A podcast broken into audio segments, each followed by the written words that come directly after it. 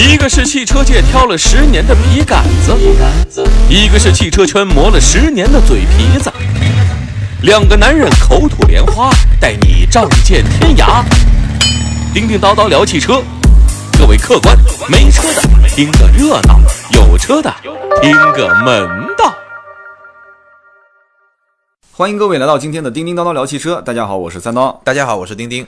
前一段时间呢，有一个狗啊，但什么狗呢？阿尔法狗是吧？对阿尔法狗，结果呢战胜了这个围棋，现在目前应该排名第一吧？世界冠军李世石。对，但是为什么一直说中国的那个人比他厉害呢？呃，中国那个人因为最近几次赢了他几次，啊，对，因为围棋知道有些棋风相克啊，或者这些情况吧。对，就像我们打游戏一样的，是对吧？，就我一定能赢你，说不定你一定赢另外一个人，那个人还能赢我，就不一定。对对，所以这个就是阿尔法狗赢了李世石之后呢，现在所有的人都说这个将来怎么办了啊？人工智能，人工智能这个我们已经搞不定它了啊。是但是有的人后来又发了个段子，说计算器就是一加一加一的计算器啊，嗯计算器几十年前就已经打败人类了，是，所以这个呢很难讲啊。然后我们延伸到汽车相关的这个领域里面，可能最多的就讨论的是自动驾驶、无人驾驶、无。人驾驶所以今天这期节目我们就聊一聊自动驾驶、无人驾驶啊。是因为之前我们也聊过类似这个话题，没错，但没展开。我们今天其实正好就着这个谷歌人工智能赢了世界的围棋冠军这个话题，对，我们把它稍微展开一下。是，嗯，我我想在展开之前，我们先来捋几个概念啊。嗯第一组概念呢就是辅助驾驶、自动驾驶和无人驾驶。其实我们现在的所有车上几乎都有很多辅助驾驶的技术，对。比如说你的车上最早嗯。有定速巡航吧，是。然后升级了以后有 ACC 叫自适应巡航，对。这个自适应巡航呢能够跟车对吧距离，然后有现在有些自适应巡航呢能够带刹车，对。那所有这些技术呢，包括 ABS、ESP，所有这些技术呢，我们可以把它定位为是辅助驾驶，就是能够帮助你去驾驶。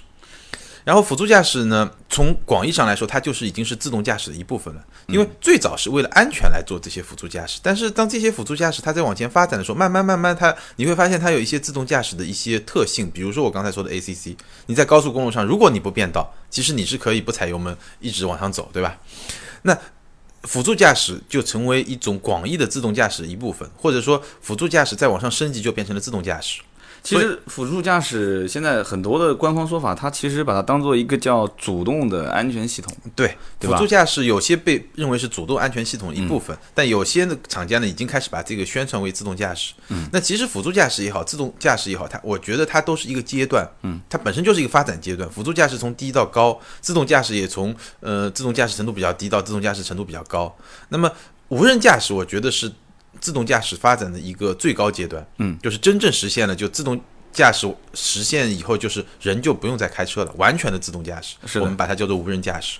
所以现在很多人讲说，其实这个人工智能把李世石给赢了，也不是什么了不起的事情。首先，这个机器人是没有感情的，嗯，对吧？没有感情，没有交流。但是我觉得下围棋，我不太懂啊，这两个人也不说话，他也没有感情交流啊，是啊，还不就像两个计算机在一起下吗？对就这个其实我我不太能。就刚才刚才那个三刀也说，就是很多很多年前计算器就赢了人类，但其实，呃，我我也不是人工智能方面的专家，但我也读一些文章啊，比较感兴趣，就是说，其实还是很多不一样的，嗯，就是十几年前这个。计算机已经赢了国际象棋的世界大师，对。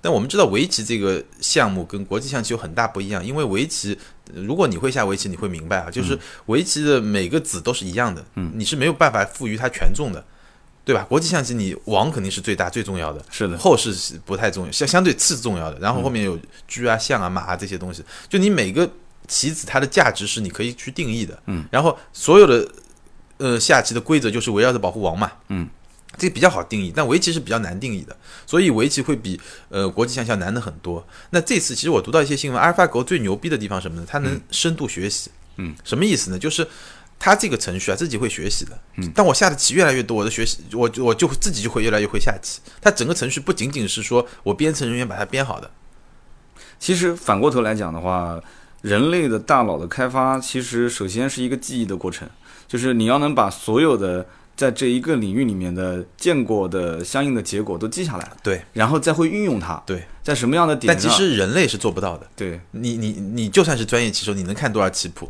对可能一个电脑它就我我看一个报道嘛，就是他在跟李世石下棋的时候，我明天就会比今天更强，嗯，后天就会比明天更强。就他这种自动学习能力是很可怕的。现在像这种自动就智能程序啊，嗯，玩人类的游戏，嗯基本上你只要给他半天的时间，它就能战胜人类、没事。最优秀的人类。人类的自动学习能力也很强啊！现在 天现在天天都低着头看微信、看微博嘛，对不对？所以什么新闻、什么最新的这些段子，我们都很清楚啊，是对吧？计算机它永远说不了两个段子，你说两个段子给我听听嘛，每天我给你一天讲一千个段子，你明天给我编十个新段子，我觉得真真可以，这这个也可以啊，真可以，真的一定可以。不一你知道定吧 你知道我那个 编段子这个比，如说你你在美国吧，嗯美国我我听谁说的？是罗胖还是吴吴晓波？谁谁说的？就是说美国的那个律师，破产律师，嗯，现在已经有计算机程序可以取代他们的工作了。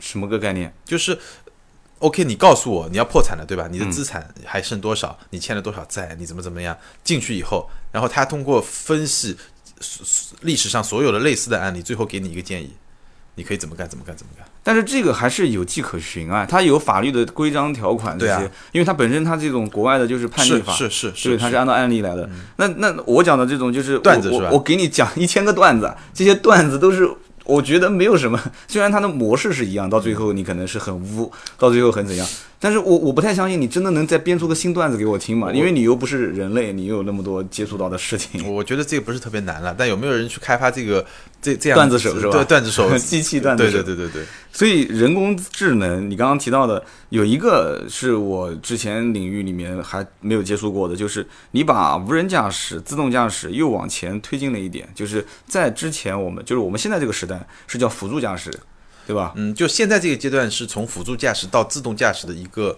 就重叠，嗯你可以把它看作是重叠，因为本身自动我如果我们最广义的来理理解自动驾驶，你可以把辅助驾驶理解为是自动驾驶的一个初级阶段，对。然后现在我们正在从初级阶段向中级阶段发展，对。而这个这个自动驾驶的最后的高级阶段或者说中级阶段就是无人驾驶，那现在有很多的做这个应该叫车联网的一些企业，嗯。他们也提出很多的一些这个思路，比方说车辆跟车辆之间对。去交交流一些信息，对我们啊、车辆跟设备，对我们做第二组的，就刚才说了三个概念，其实更像是一个时间线上的概念，嗯对吧？然后我们第二组的概念呢，我们会说一个单车，然后说、呃 V to V 和 V to I，V2I，嗯。什么意思呢？最早的辅助驾驶，你会发现它的所有系统都建立在单车的基础上。嗯比如说我在我的这辆车上，我装上一个红外线，嗯我装上一个雷达，然后我我通过我单车去探探测别嗯周围的障碍物也好，周前面的车也好，嗯通过这一套东西，嗯我来做一个辅助驾驶也好，自动驾驶也好，嗯，这是一个比较低级的阶段。那高级的阶段呢，就有 V to V 和 V to I。这个 V 什么意思？V 就是车的意思，就英文的 vehicle 嘛。对。所谓 V to V 就是我车和车之间可以进行信息的交流。嗯。这个时候就不仅仅是说我发发出一个雷达，然后我通过反射我我能判断距离我多少远有一辆车那么简单，而是说嗯。两个车之间进行数据的交流。那 V to I 也一样，这个 I 呢就是英文的这个基础设施这这这个词的首字母，就是说我一个车可以跟我的外面的设备进行信息和数据的交流，比如说我可以跟红绿灯的信号进行交流，嗯。我可以跟限速的标志进行交流。对，那到这个阶段以后呢，其实是自动驾驶的一个高级阶段，嗯。就我不再依赖于单车，就我我不是说我单车是一个。我我一辆车我自己配备很多探测设备，我最后来自己来能够就那个模式，其实像我们开车的模式。嗯，我现在一个人，我来掌控车辆，我去判断前面有没有车，后面有没有车，路边有什么标识牌，对吧？有什么限速，呃然后什么时候要刹车，那个阶段其实是模拟人的开车的习惯。嗯，等到 V to V 和 V to I 的阶段，就是我整套系统在一起运转。对对，就是呃，我们其实以前在最原始的阶段是人去控制车，对，所以我们的自动驾驶在最原始的阶段也是来模仿人来控制车，对对吧？但到更高级阶段就，因为既既然是机器和机器之间交流，我为什么要模仿人来工作呢？我可以直接让机器和机器交流，实现一种更高效的一种一种驾驶。我记得有一次在哪个文章里面看到过一句话，就是到底是车子服务人类，还是人类服务车？然后还后来又有一个人提出一个观点是：是道路服务车，还是车辆服务道路？就是、就是你到了一个加油站或者到了一个停车场之后，它其实通过人工智能的互联之后啊，车子其实是可以自动判断它的走位，然后到那个地方，可能就像记得我有一次听谁讲的，说特斯拉研究了一个像蛇一样从墙上面会自动爬出来一个充电桩，然后插到那个车子里面自动充电，车子看感觉没有电了，它会自动往墙那边去靠，往这个充电桩的地方去去开。家里面有过那种自动洗呃叫自动扫地机的机器人儿都知道，嗯，它有这个功能的嘛，你只要走了，但是你把那个开开来之后放到家里面，它会自动扫地，扫完之后自动去找那个嗯充电桩。那我们家之前也有一个，但是我发现智能没有那么我所想象中的那么智能。嗯就首先有障碍物，它自动规避掉的可能性不大。嗯，你回家以后就感觉它就在那边不停的就啊在那撞墙，你懂我意思吧？是是是，其次也没有你想象中的扫的那么干净。嗯，就是这个，我在想往后走，我们从无人驾驶，就从自动驾驶到无人驾驶这个阶段，可能有很长的路，很长很长很长的路要跨。对，它其实是两条思路，现在是在并行的走。嗯一个就单车的思路，单车思路就是我让这个车更智能，让这个车无限接近于人类，对吧？我们现在一个优秀的司机，我能够去规避所有的风险，我能开得很安全。嗯，那我单车的思路就是我让这辆车变得跟这个人一样聪明，嗯，对吧？这个就单车的思路，就是在人工智能方面不断的深化，包括这一次就今年年初在 CES 上，嗯，CES 上我丰田就展示了一套系统，就是。深入具有深度学习功能的一个智能的这个车的系统，就是一个单车的系统。当然，另外一套思路也有很多人在研究，包括通用啊、沃尔沃，好多好多公司在做，就是我刚才说的整个系统。就我让每个原子，就我相当于我整个系统有一个大脑，嗯然后我来控制里面的原子。就每辆车，就每辆车的智能程度没有那么高，但是它整个系统在一起智能程度就很高，它能相互交流。这个我其实刚刚就想讲的，现在其实地铁包括高铁，嗯几乎不就是自动驾驶嘛？对，它只要把班次排好，你三百多公里每小时在对上，面开，但它没那么复杂，因为它在固定的轨道上嘛。对你固定轨道，那因为对它跟它跟车不一样的地方就是，首先它是固定的轨道，嗯第二它是封闭的轨道，嗯，对吧？就这两点就是跟我们日常开车完全不一样对，才才能实现现。因为固定轨道上，首先不会有其他交通参与者，对，对吧？然后其次呢，就是说，嗯，它少嘛，嗯，你像这个高速公路上三条道，你要变个道，你就你的你的这个复杂程度就远远高于你在一条轨道上走嘛。就是其实我觉得现在就是相当于在一个复杂的交通环境里面啊，有机动车，有非机动车，有的人自己的车子智能智能驾驶的程度非常高，有的人自己的车可能智能驾驶程度非常低。嗯，那那这些人在一起，那有没有一种感觉是，最早一批开自动驾驶的人或者无人驾驶的人，是在为那些没有实现自动驾驶、无人驾驶的人去买单？因为你要很先进的技术才能规避掉那些嗯没有没有自动驾驶的车辆的。我刚才说的两种模式嘛，就单车模式是随时可以推进的。就比如说现在，呃，我们看到很多产品，我们待会儿说一些产品嗯自动驾驶，就是有很多产品在做，都是单车模式。为什么？因为我现在如果我要多车模式、系统模式，我必须车和车之间能交流，对必须车和基础设施能交流。首先，基础设施做不到，对其实车和车之间能交流，因为你每辆车都能得能交流，对你不能说一半能交流，另外一半不能交流，那不都撞就不出事儿了嘛？就是我刚刚讲的这个问对，就你刚刚说的，就解决不了嘛。所以嗯那个阶段，我觉得现在还在研发，而且那个系统的这种升级的路径是怎么样，其实我觉得还是比较远。但单车的这一块，其实我觉得。我们我们说的切近一点，我们说了那么多，好像听上去像一个嗯科幻小说，其实不是。我给大家举几个例子啊。现在我们有一些车能够做到什么样的自动驾驶？嗯，比如说，呃，其实我我们考虑，首先我们考虑比较简单的环境，就在高速公路封闭的高速公路上，如果你有自适应巡航，你再加上一个车道保持功能，理论上来说，你就可以在一条车道上，我不变道的情况下，我在一条车道上，我就能从，比如说从上海到南京，是的，其实是可以做到的。我只需要自适应巡航，我比如说设一百二十公里，然后我跟着前车，他如果停下来，我也停下来，他走我就走，嗯，然后我有车道保持，就是说一些缓的弯，然后车车要出去的时候，方向盘能自动保持在这个里面。其实具备这两项功能的车现在很多很多，对，比如说我最近试过的，像福特探险者、嗯，沃尔沃的 x C 九零，是的，对吧？特斯拉，嗯。就好多车都有这个功能，但包括包括有的现在像刚刚讲的 XC 九零，它不仅仅是高速保持，它对甚至在下班的这种晚高峰、对对对。早高峰这些对，对这个我待低速保持。对这个我们我们待会儿才可以说到，就另外一种情况。嗯，那像这种情况下，但是现在的车呢，就坦率来说，我试过的所有车里面，就是很多车道保持功能不完善。嗯，所谓不完善呢，就是有些系统呢，它可能连续纠正几次以后，它就会自动就退出来了。嗯，然后还有一些系统呢，就是嗯，还是会遇到怎么说呢，就是。遇到一些 bug，我们可以称为 bug，就是它这种可靠性还是会有点问题。对，所以它现在我看很多这些无人驾驶视频，就是到一定的时间提醒你两次，你不动它，对，它就开始要自动解除了。对对，然后一直会有音乐，就那个声音啊，没错没错，提醒提醒你。对对，然后还有一个情况呢，就是说现在的自动驾驶，包括车道保持啊，它嗯非常依赖于车道的标识线。嗯，那在中国有些标识线如果不是很清楚的时候，包括有些进出匝道的时候，它会有一些误判，嗯就他不知道该跟哪条线了，是的，这个也是一个问题。但无论如何呢，我觉得整体上来说呢，其实说明我们的自动驾驶在在往前发展的速度，其实可能比我想象的还要快。是。那你觉得现在目前最先进的无人驾驶的这个技术已经到什么样的水平了？因为你试过那么多车嘛。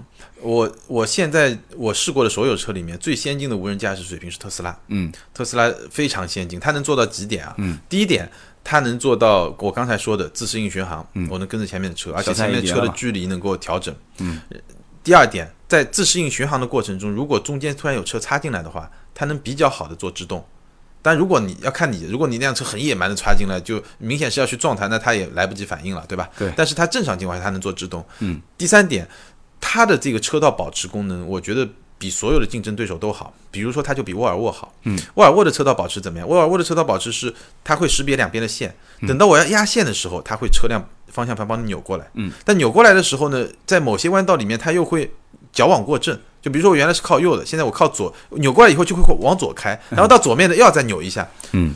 但是特斯拉特别好呢，就它始终能帮你保持在这个两条车道的正中间。嗯那也就是说，它基本上一边开一边监测两边，保持对，一边干这两保持正中间，而且它速度非常快。因为我之前发过我自己做测试，我发过两个视频，基本上八九十码过那些高高速弯角完全没问题。嗯，很吓人，但是没问题。就你只要相相信它的话没问题。然后第三个呢，它是现在所有的这个车厂里面能做自动变道的。嗯，就我打个右右转向灯，然后它会判断有没有变道的条件。嗯如果符合变道条件，直接变道。变道超车。变道超车就不需要你做那个东西，所以基本上这套系统，我觉得在高速上完全可以实现，就在封闭的高速公路上已经能够实现自动驾驶了。对，网络上有一段视频是哪个人拍的，我不太清楚，也是一个汽车的应该工作室，三个男的去测试，去测试这个宝马、奔驰跟特斯拉吧，好像我记得是，就是在规定的时间内，你只要一直不用手扶方向盘，那女孩就一直脱衣服。啊，然后三个人就就去选车嘛，结果选特斯拉的那个人你知道的嘛？那那女孩基本上脱的就不能再脱了嘛。那另外两个就不行，就是脱了一半。他因为毕竟宝马、奔驰这个这个辅助驾驶的功能还是相对弱一些。是然后那女孩脱一半那个衣服，哎，你碰了她就要穿一件，那你一碰又要穿一件，就始终没怎么脱。特斯拉那个就脱到最后就基本上就不剩了。然后对，嗯然后在城市道路中，城市道路中呢，我觉得呃各家的表现可能就没有在高速公路上那么好。嗯，为什么？因为城市道路中道路参与习惯比较复杂，就对比如说，尤其在中国，嗯你可能自行车会进来，人会进来。然后我看了一下这个，呃，特斯拉它的自自己的一个嗯识别方式呢，它会识别车道线，嗯然后也会识别你前面跟的那个车。然后呢，当条件允许的时候呢，它就会实现自动驾驶。然后条件如果不允许呢，它这个就方向这一块就会退出。嗯，然后你可以，你你可能只是嗯自适应巡航那个感觉，你要来控制方向。嗯，但在这种环境下，其实还是有一点问题，就是不是很完善了。但总的来说，嗯，我觉得总的来说还是很让人感觉到，就是整项技术确实是在往前发展，发展的很快。但是有一个问题啊，你说特斯拉这种车型，基本在北上广这些城市啊，一二线城市作为它的主力的消费人群，嗯，那北上广这样的城市又是交通特别拥堵的一些城市，那它的这些技术，首先让它的第一批这些粉丝要去体验到它的科技感，嗯，那这个是不是有一点点对它会有所影响？其实我们觉得要像一些稍微偏远一点的地方啊，它的路况各方面复杂性没有像北上广那么那么糟糕啊，呃复杂性更能更更好一些。，这个是这样的，就是嗯我的判断就两分嘛。嗯，就现在来说，就像我刚才说的，在封闭道路上没问题。不仅仅是特斯拉没问题，我觉得像奔驰啊、宝马啊，呃，我读到一些报道啊，就是基本上我自己没有做亲身的测试，但是基本上可能可能没有特斯拉那么强，但大体上也也能实现半自动驾驶嘛，就在封闭道路上。嗯，呃，然后你说的这个城市道路，其实城市道路我觉得哪家都还没有很成熟，对，因为城市道路，尤其在中国，首先中国的车道线识别线没那么规范，嗯，有些地方有，有些地方就没有，有些地方新的标识和老的标识在一起。是的，第二个就是城市道路中我们的交通参与者啊比较复杂。是的，我特斯拉我也碰到过，突然之间可能他跟着一辆车，然后他会窜到另外一条线上去，因为那辆车可能变道了，然后它会自动识别另外一辆车，嗯就会有点也会就城市道路中它是会出现点问题的了。是的，对，这个是第二点。第三点呢，我觉得城市道路上，无论是特斯拉也好，沃尔沃也好，基本上还是停留在更早的一个辅助驾驶和安全驾驶的这么一个阶段。也就是说，嗯，当这个道路环境比较简单的时候，我们现在已经比较好的实现了自动驾驶，但在道路条件比较复杂的这么地方呢，其实还是会离得更远一点，那也就是说，现在我们目前来看的话，交通配套根本是跟不上的。完全跟不上。那么也就是说，就是其实有点像当年这个整个欧洲在发展性能跑车之前，其实所有的国家都是在修路。对，都是先把路给修的尽量的平整，尽量的这个对对吧？对更加更加提供好的这个道路设施。那其实这个时代到来的话，要很久很久啊。呃，其实我一开始也以为很久很久了，嗯但是尤其是今年吧，包括从去年开始，我试的这些车以后，我发现其实比我想象的快好多。你你其实就是在北上广这些地方试啊。就其实，在哪儿试，我觉得不是一个特别关键的东西。就是嗯如果一项技术已经成熟，它要推广的速度其实是会比较快的。但是呃，你像比方说北上广这些一线城市，这个道路设施、道路标识都是非常清晰的。你再往下开，比举个例子吧，比方说这个车，我想开到一些地方去自驾，嗯，那我敢说这一路上我我就以自动驾驶的形式让他开，我还是不太敢的。我在是不太敢。对就是我熟悉的地头我敢。对对对，我觉得就是其实很现实的一点来说，嗯比如说我要开车来南京，嗯，如果中间那三百公里我我完全不用操心的话，就很省事儿。我我只需要从上海把车开上高速，然后从南京高速下来，再开到我们这个工作室，不是，那你那很。省力啊！还有一个收费站的问题，你没你没啊，对的，对不对？收费站就两个嘛，就是对，就是因为我觉得就确实给人很多方便，因为他能帮你 ETC 就更好了。有如果是 对，嗯就如果是我一个人开车的话，你会觉得其实开个三四个小时也挺 boring 的，倒也是的。挺无聊的，对？如果真的是这样的话，那我经常去上海来看你了，买个特斯拉，买个特斯拉，对直接设定到你们公司门口，我上了高架我就直接睡觉了嘛，是啊，然后直接装 ETC 过过那个收费站的时候，直接自己就过了，对啊。有这个道理。但也就是说，有可能将来很快就会实现这种场景。呃，我觉得很快就至少高速上，其实但到后面其实就是一套硬件设备嘛。当这个东西成熟了以后，其实也是很容易普及化的，尤其单车的那个系统，嗯系统化那个就比较复杂了。对单车的那个系统其实应该也不会特别难了。我有的时候我在想，其实绑个安全带在车上睡觉也蛮不舒服的。那以后会不会车子设计成直接就是一张床啊？我觉得以后就是当真正实现了这个。就自动驾驶再往上走，真正实现了无人驾驶以后会怎么样？其实我们很多车的设计都会不一样。嗯，我我随便想象一下一些一些后果啊。首先，我们肯定是没驾照的。嗯，因为当真正实现无人驾驶以后，所有有思想的人，就你刚才说有感情的人，一定是马路上最危险的杀手。嗯，因为机器和机器之间的交流都很理性嘛，我也不会撞你，你也不会撞我，对吧？比如说大家该该你走的你走，该我走的我走，对吧？就大相相互谦让，就整个系统就很自动化嘛。嗯，但你一个人在哪儿，突然之间你今天心情不好，你路怒了，那你多危险啊！对，而且有的时候我就是着急啊，我今天再迟个十分钟，我要被领导扣钱，我要加速，我得赶紧跑啊。对啊，所以我相信到那一天，而且嗯我相信啊，可能我应该能看得到那一天，就是人类在。啊，为什么我看不到啊？你也看得到，就我们这个年纪都能看得到 啊。你别吓我啊！你别吓我啊！对，就是我我们这个年纪应该都能看得到，就到那一天，其实我们是不被允许在开放道路上开车的，我们就不被允许，就是反而有驾照的不被允许了。不是驾照这东西就没了，嗯就只有就像我们今天，比如说我在赛道上开车，OK，你可以享受驾驶乐趣，嗯，但可能至少在比如说像封闭的高速公路，他就不让你开车，因为人开车就危险嘛，对，这个是我认可的。但是我我在想一个问题点，就是将来其实对于车辆的安全性的设计也会开始也会完全不一样。完全颠覆。我不需要被动安全了，对，因为我如果车永远不会碰撞，我需我为什么要是像现在那样设计碰撞？我我要做碰撞指标，不需要啊，车不碰撞了。嗯，我前面的那些缓冲区啊、溃缩区啊，全部都不需要了。所以一辆车会比现在轻很多啊。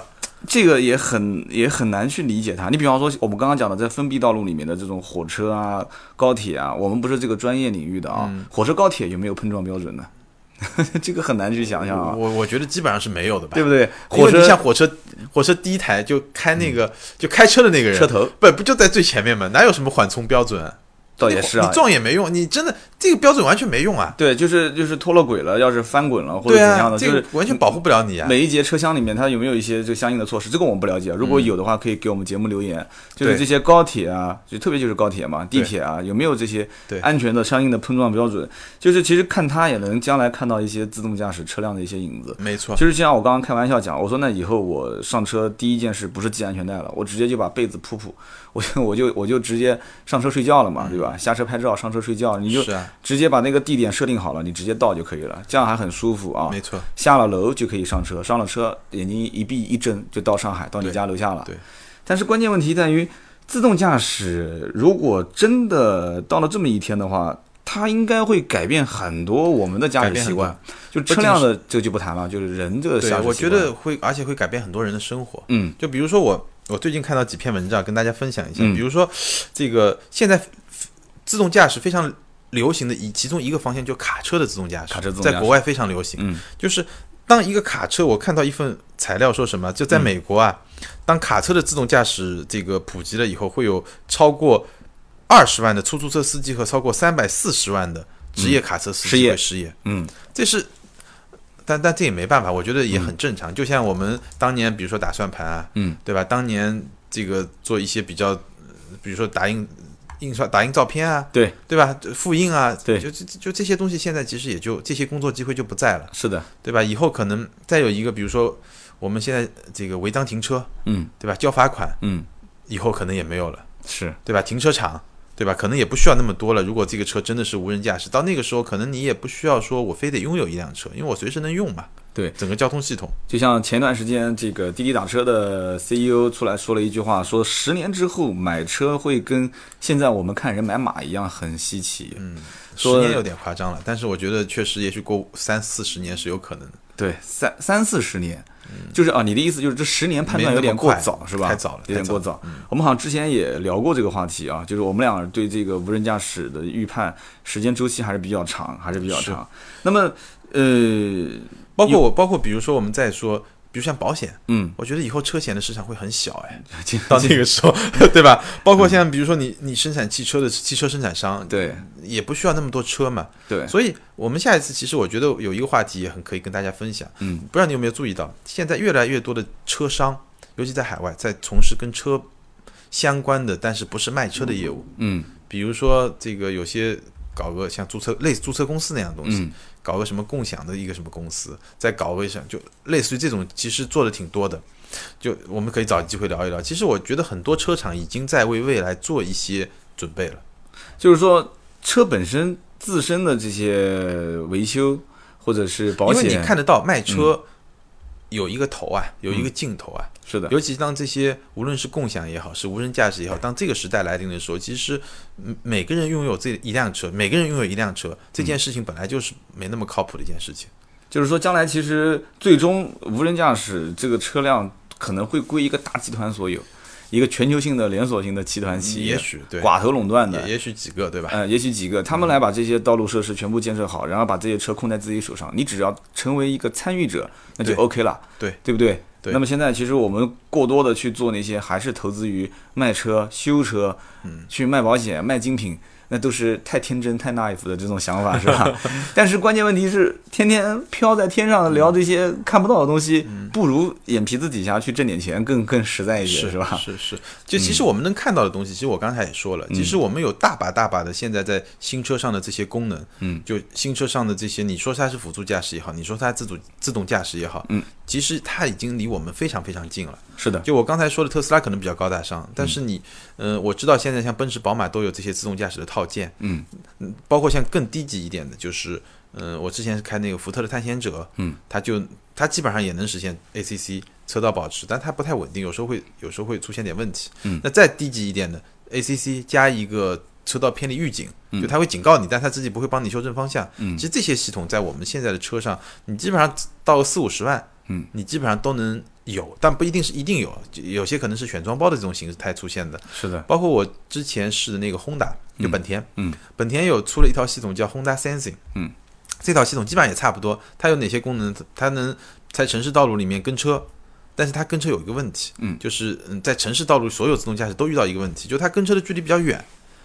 那在中国知道，你要那么城市里那么跟车，你都被加塞加的就没法开了这车。对，吧可以理解，然后它能做那个交通识交通识别，就比如说这儿限速七十，它能识别出来，然后告诉你这儿限速七十、啊然后它能紧急制动，对吧？就这些功能，其实我们现在看到越来越多的是在。嗯，三四十万，然后甚至下沉到二三十万的车里上，你就可以做选装，或者有一些高配的车型，它就是标配。所以，其实一些自动驾驶的功能离我们是越来越近，其实就在我们的身边。是我我完全能理解这样的一个看法。呃，老百姓其实现在也不用太关心无人驾驶、自然自动自动驾驶将来什么时候能到，对对吧？反正肯定是在你的现在来买这个车，用到它将来至少保值率还行的时候卖掉，自动驾驶应该还不会那么快到来。没。错，就而且它一定是循序渐进，嗯对。它不可能说一一夜之间就全部到来，对。它肯定是今天加个系统，明天加个系统，后天加个系统，然后慢慢你看，比如说我们现在看到自动泊车，嗯，自动泊车，我相信现在很多人很多车上都有。很，多车上都有，而且特别好用，呃，还行，还行，你觉得是吧？有的好用，有的不好用。啊、我我我反正用过的几个系统都还可以，但是我但是但我又要说那个特斯拉，我用过最吓人的，但也是非常靠谱的一个系统，就是特斯拉的那个自动泊车。嗯，它跟别的系统不一样在什么地方？一般的自动泊车系统，嗯你是要控制刹车，还有挂个，档，还要挂档，对吧？是你要。比如说方向不用控制，对但刹车是你要控制的但它那个是完全不需要的，就什么都不用了。什么都不用，嗯，全部它自己来。但是有一个问题，就是我第一次快吓坏了，速度极快，就它倒进去的时候比我自己正常倒车速度都快，就给你心理上造成巨大压力。但最后发现没事儿，不是他这么快的话，就是快要碰到东西的时候，他是急刹。啊。他他自己会停下来，就是其实就是。